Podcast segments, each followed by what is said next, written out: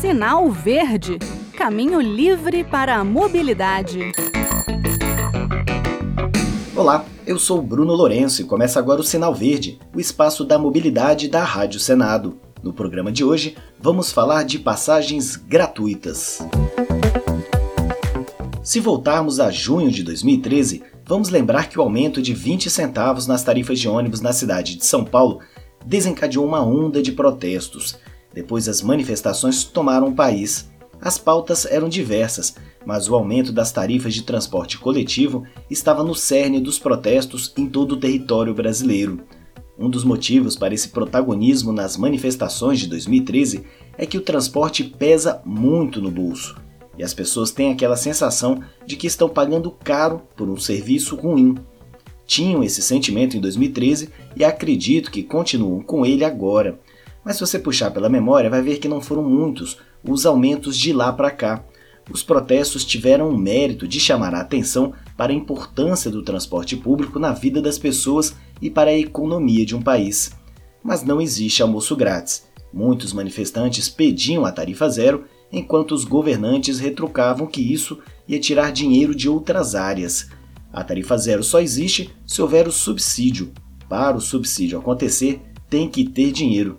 Será que é possível termos a tarifa zero para o transporte público no Brasil? Sim. Temos cerca de 30 cidades, segundo o levantamento do site Mobilize, que oferecem ou ofereceram transporte público gratuito ou de linhas especiais com total gratuidade. Agudos, em São Paulo, oferece tarifa zero desde 2014, por exemplo. Araucária, no Paraná, tem gratuidade aos domingos. Ainda segundo o Mobilize, Paulínia, em São Paulo, aboliu a tarifa zero em 2018 depois de verificar um alto grau de vandalismo nos ônibus. A cidade partiu para uma tarifa de R$ real desde então. Volta Redonda, no Rio de Janeiro, tem algumas linhas 100% gratuitas. Venceslau Braz, no Paraná, suspendeu a gratuidade por conta da pandemia, o que eu acredito que tenha acontecido com outras cidades também. A única capital a oferecer a tarifa zero, segundo o levantamento do Mobilize, foi Porto Velho, em Rondônia, durante abril e maio do ano passado. Houve a reconsideração e o subsídio foi diminuído. A tarifa subiu gradualmente para R$ 1,00, R$ 2,00 e agora está em R$ 3,00 mas é preciso fazer um cadastro e pegar o cartão para ter direito ao preço subsidiado. Calcaia, no Ceará, começou a experiência de tarifa zero neste ano. E para exemplificar os custos e os benefícios da medida, vamos pegar o exemplo dessa cidade colada em Fortaleza. Está com os números aí mais fresquinhos, né? E provavelmente também seria a maior entre as 30 cidades brasileiras a oferecer a tarifa zero para todas as linhas. Segundo a prefeitura, Calcaia tem por mês 730 mil passageiros nos ônibus do seu transporte público. A previsão é de crescimento de 30% no número de passageiros entre segunda e sexta-feira e de 100% de crescimento nos fins de semana.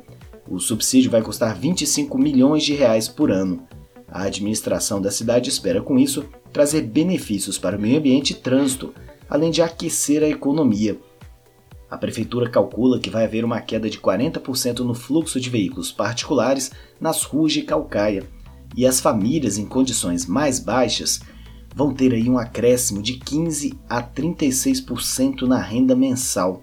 Esse dinheiro pode entrar na economia local, gerando empregos e impostos. Agora, será que a experiência vai dar certo? Vamos acompanhar.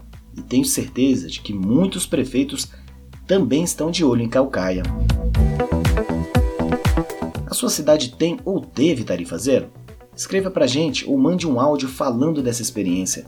O nosso e-mail é radio@senado.leg.br e o WhatsApp da Rádio Senado é o 61 98611 9591.